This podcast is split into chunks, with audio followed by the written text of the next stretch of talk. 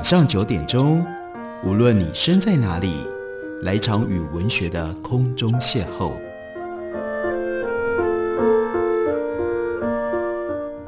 杨照谈书，邀您一同遨游文学世界，认识古今中外的经典之作。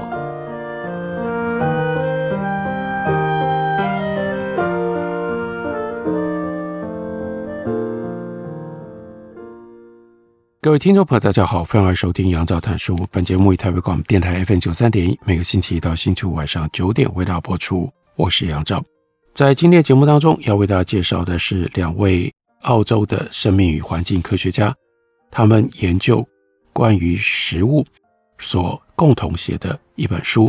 这两位作者，一位是 David Raubenheimer，另外一位是 Stephen J. Simpson。他们所合写的这本书，英文书名叫做《Eat Like the Animal》，像动物一样吃。那这本书的中文翻译本。刚刚由麦田文化出版公司出版，把书名译作《食育科学的秘密：蛋白质之道》。我们来看一下蛋白质到底在人的食物当中、人的食欲当中扮演什么样的角色。对于要研究人类营养的时候，这两位作者特别告诉我们，要获得正确的人类饮食记录，让研究非常令人苦恼。绝大部分的研究必须要依赖受试者自己对于前一天饮食内容的报告。麻烦的地方是：第一，人类会忘记；第二，我们说谎骗自己的程度跟骗他人差不多。所以，营养科学家叫 John DeCastro 就说过一个故事，他让受测试的人把每一餐的内容都拍摄下来，以为这样就能够解决问题了，因为。有照片就可以帮助你唤起记忆，让你在填写食物问卷的时候不会出错了。他是这样想的，但真正的答案结果是他想错了。他把这个叫做“消失的 brownie 效应”，因为浓郁美味、热量高的食物明明就出现在照片上，但呢，受试者。硬就是忘记把这个 brownie 和旁边忠实记录下来水果、蔬菜跟低脂的鸡肉一起放进填到食物问卷当中。所以，与其依赖饮食记录，更精确的方式是对待人类受试者，像对待其他的实验动物一样，把他们关起来，关一阵子，让这一段时间当中，他们只能够吃单一的种类、干燥的实验的杂粮。如此下来，我们就能够记录到非常可靠的食物的摄取量。不过，你想也知道，要做这种实验，你会去参加吗？你愿意参加？给你多少钱？用什么条件？你会愿意去参加呢？不会有人要来参加的。所以，就幸好这个时候有一个研究生 Rachel 想了一个漂亮的解决方案。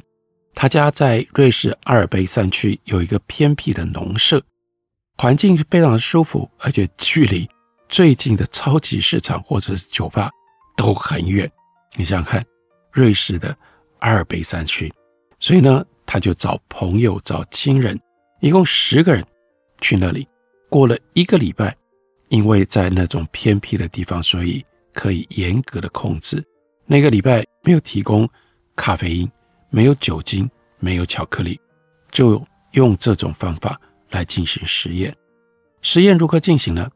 头两天，这个受试者想吃什么就吃什么，吃多少都可以，可以让他们选择的食物包括肉、鱼、蛋、奶制品、水果、蔬菜等等，每种食物都会称重，而且有营养成分组成表，写出这中间蛋白质、碳水化合物跟脂肪的分量，就像我们一般我们买到的食物。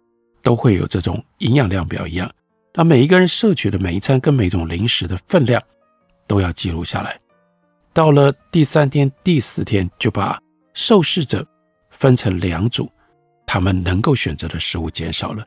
一组呢，就只能够吃高蛋白饮食吃到饱，这里面包括了肉、鱼、蛋、低脂奶制品，还有少数一点点的水果跟蔬菜。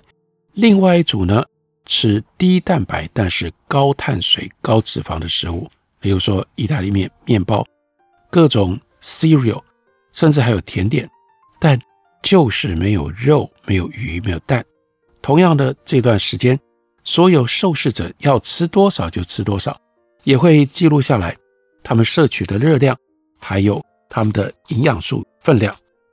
之后两天，他们的饮食恢复到头两天的状况，能够自由选择所有的食物。任务完成了，所有人就回家。那这个时候，实验者主持实验的人有了新的记录，数字要去整理，也需要一些头脑清醒的时间，好好的研究。那二零零二年的那二零零二年的七月，David r o b e n h e i m e r 跟 Stephen Simpson 两个人都跟家人。一起搬到了德国的柏林，在柏林的高等研究所担任为期一年的研究员。高等研究所的管理委员会每一年会从世界各地邀请大约四十个不同领域的学者齐聚一堂，如同完善的社群。那一年的成员包括了作家、作曲家、生物学家、政治经济学家、哲学家、民族志学者等等。那非常重要的有一位。匈牙利作家，他就在二零零二年那一年十月获得了诺贝尔文学奖，那是 cadets。这个时候，在柏林的办公室位于 Villa Yafet 这个地方，并非没有见识过人类动物本能的那一面。那是在第二次世界大战期间，纳粹根据纽伦堡法案征收了庄园，由 Hermann Göring。他所掌理的国家狩猎局，战后这个地方变成一家纽扣工厂，接着归还给原先屋主的家族。那个时候，他们住在以色列，是犹太人。一到柏林，就开始钻研从刚刚提到的瑞士的农舍实验当中得到的数据，就发现，在实验第一阶段，让受试者可以自由选择时候，他们表现得很好。能够好好的选择食物，摄入适当的热量，饮食当中的蛋白质大约占了总热量的百分之十八，这是预期当中人类的表现。世界各地对人类建议的蛋白质摄取量，通常是在百分之十五到二十之间。顺便一提，这也符合关于狒狒史黛拉很重要的观察研究，所以看到。狒狒所选择的饮食热量当中，有百分之十七是蛋白质。引人注目的是，到了实验的第二个阶段，这些受试者分成了高蛋白饮食跟高碳水、高脂肪饮食的时候，每一个人摄取的蛋白质分量都维持在能够自由选择食物时候的状况。因此，那些只能够吃高碳水、高脂肪饮食的人，他们多吃了百分之三十五的热量。以便让他们可以摄取足够的蛋白质。相较之下，吃高蛋白的那一组所摄取的热量就比前面两天少了百分之三十八。所以实验的结果是，嗯，人需要一定分量的蛋白质。对蛋白质的需求决定了人的食欲，也决定了人的总摄食量。不过，当然理解。这个结果只是代表有可能，而不是真正的答案。人类很多也很复杂，多样性很高，而研究的对象只是一小群大学生，在受控制的范围内吃下某一些特定种类的食物而已。学生的饮食是在具有高度社交性质的环境里面进行的，使得选择食物的时候会受到朋友的影响。动物不想吃的时候，它就会停下来，但我们人类。出于礼貌，或者是出于不要浪费食物的等等理由，会觉得要多吃一点。因此呢，我们有叫做 completion compulsion，这是跟动物在做实验的时候不一样的。然而无论如何，实验有这样的一个基本的结果：在蛋白质少但是热量丰富的状况底下，人类会吃过多的碳水化合物跟脂肪。以便取得蛋白质摄取目标的分量，但是当能够取得的饮食当中蛋白质含量高，人类就会减少碳水化合物还有脂肪的摄取量。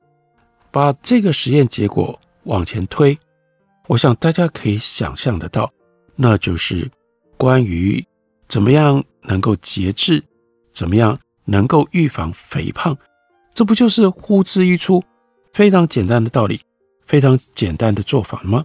我们知道，人类最近近来这些年才开始有体重过重的现象，大部分人想到的是在人类的饮食当中，碳水化合物跟脂肪这两种营养素提供的热量过多，人类摄取的热量当中，只有百分之十五是来自于蛋白质。在全世界各地的人类族群当中，这个比例几十年来都没有改变。那也就意味着，如果你能够提高蛋白质的摄取，你就不会想要吃那么多碳水化合物，不会想要有那么多的脂肪，这样。体重过重、摄取热量过多的问题，不就解决了吗？这称之为叫做蛋白质杠杆理论。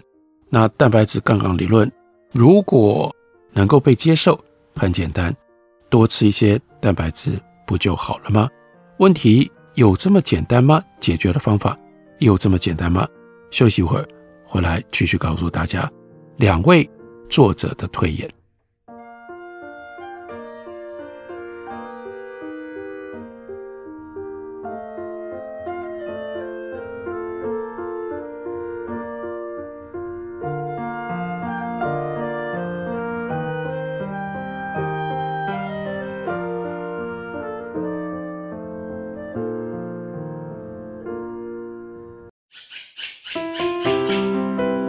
大家好，我是刘克香。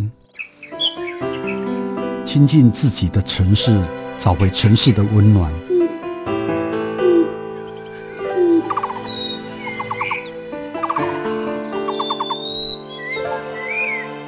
听见台北的声音，就在台北广播电台，FM 九三点一，AM 一一三四。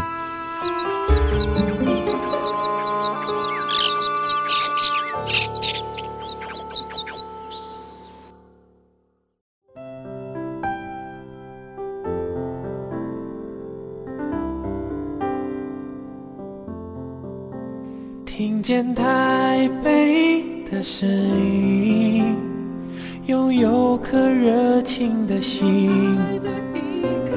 有爱与梦想的电台，台北广播 FM 九三点一。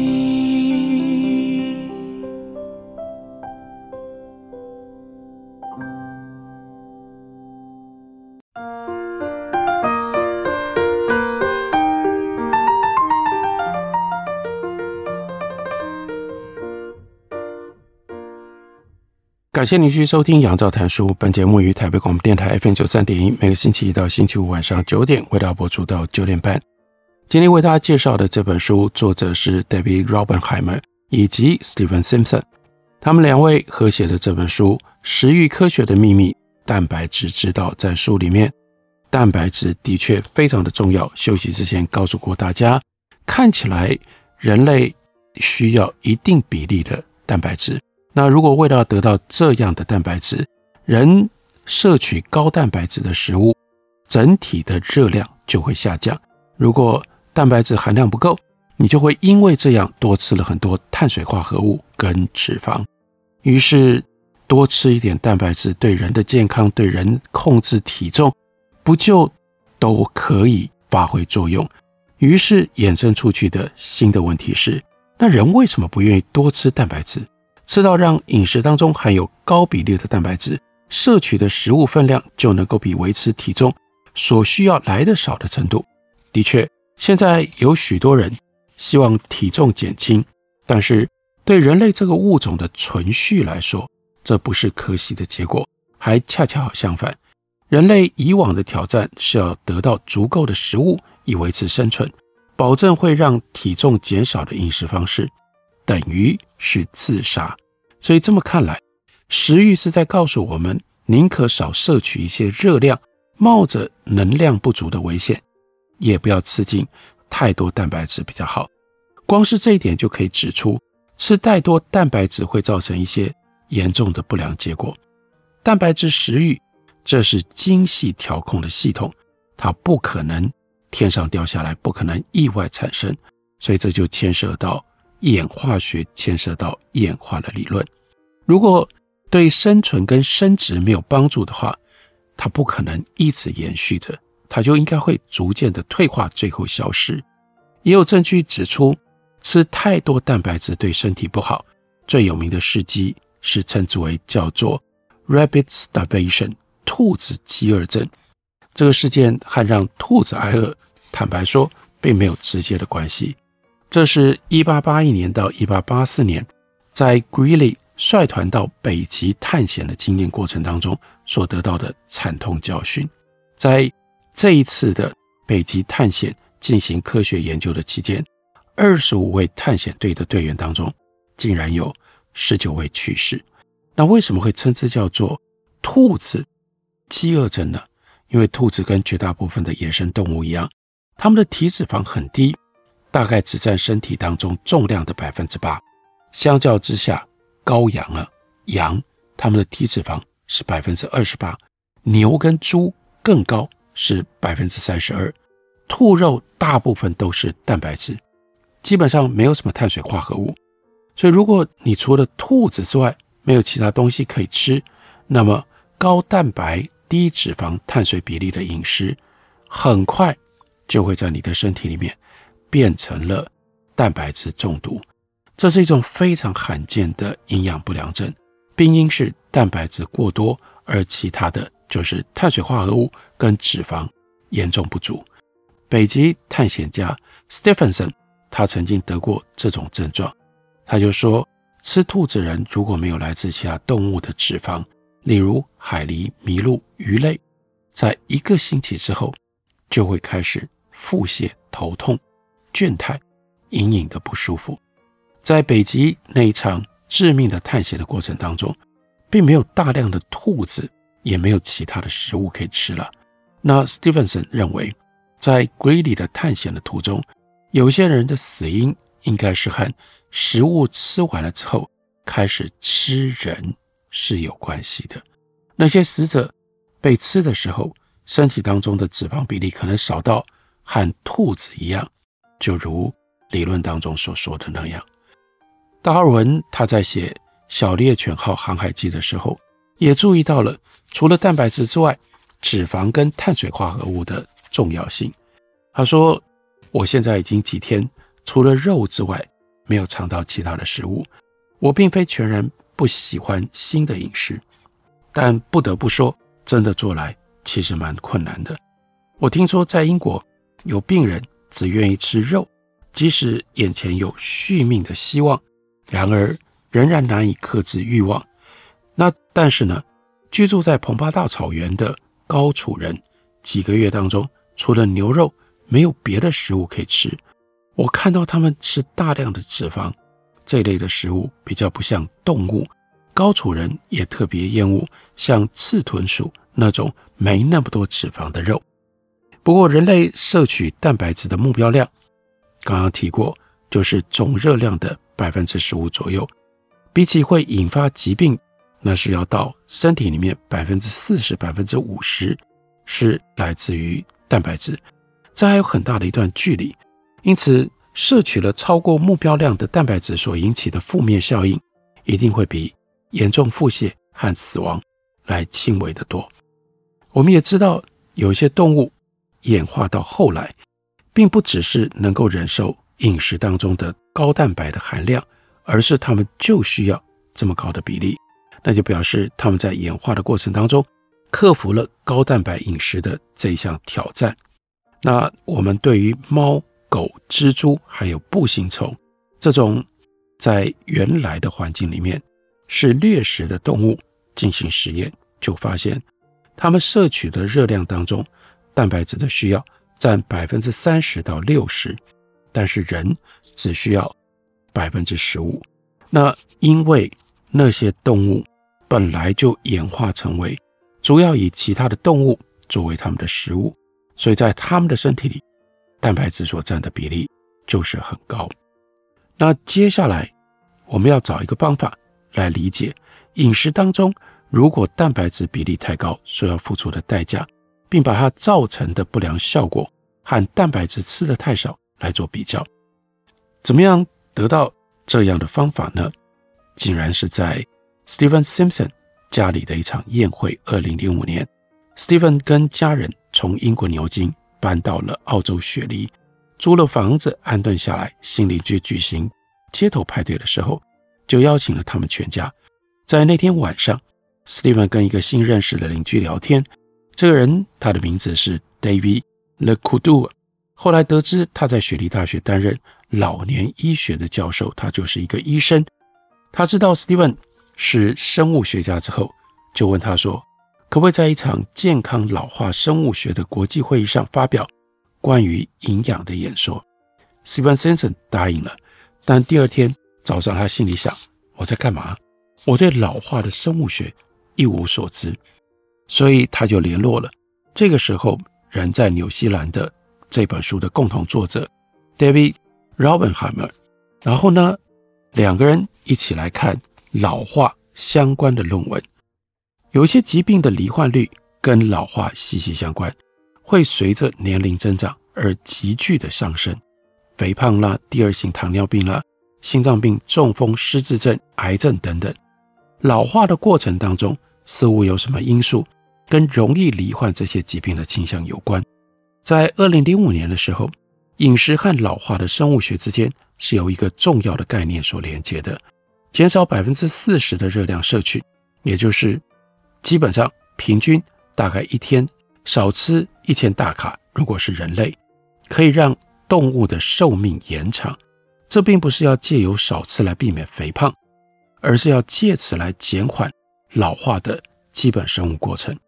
限制热量和老化的相关研究有着悠久而丰富的历史。